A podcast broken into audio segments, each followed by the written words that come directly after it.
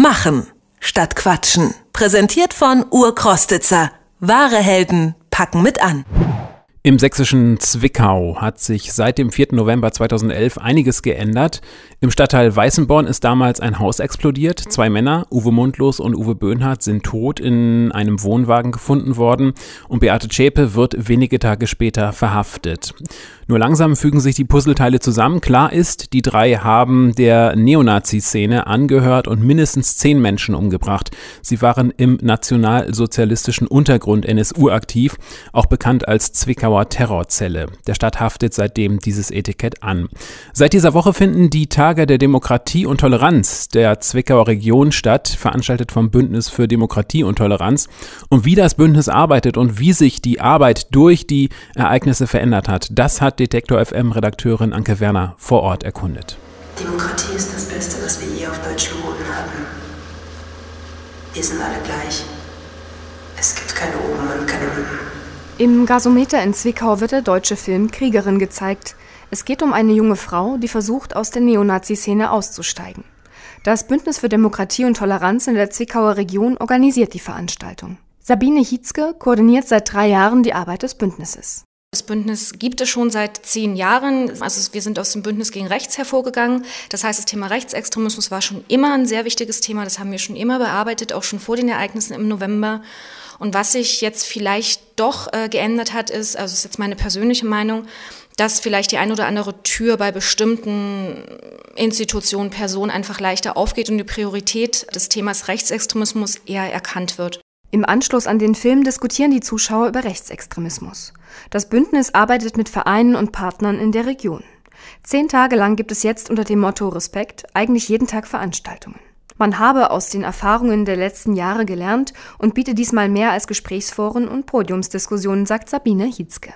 Und deswegen haben wir uns dieses Jahr zur Aufgabe gemacht, mehr Theater, mehr Kino, mehr Sport und das ist uns auch gelungen. Wir haben zum Beispiel am Samstag ein Street Soccer Turnier gegen Rassismus, wo Fußball gespielt wird. Natürlich liegen auch Informationsmaterialien aus, aber es ist erstmal eher das kreative, spielerische Element. Das Bündnis will die jungen Leute erreichen.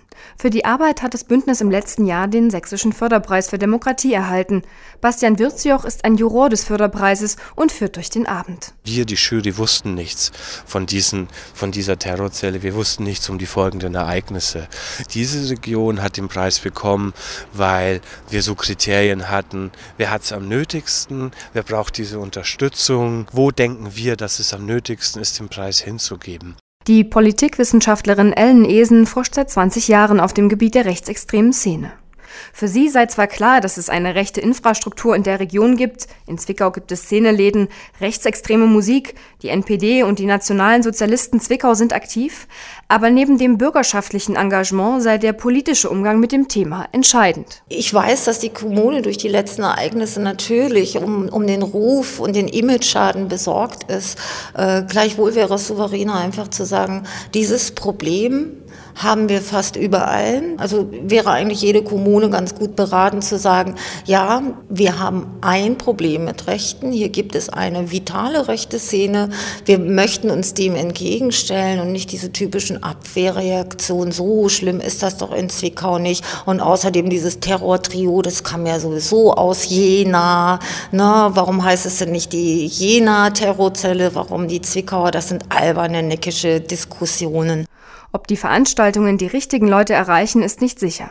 Aber Ellen Esen macht bei ihrer Arbeit eine interessante Beobachtung.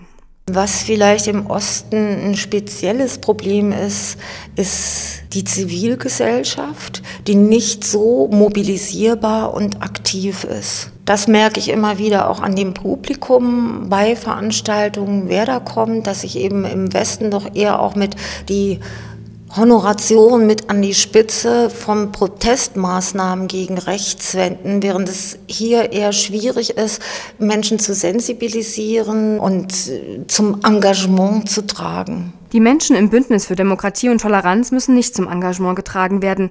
Viele von ihnen engagieren sich schon lange gegen Rechtsextremismus, auch über die Demokratietage hinaus. Ein großes Ziel bleibt noch mehr alternative Jugendkultur in den Landkreisen zu unterstützen und damit den Nazis etwas entgegenzusetzen.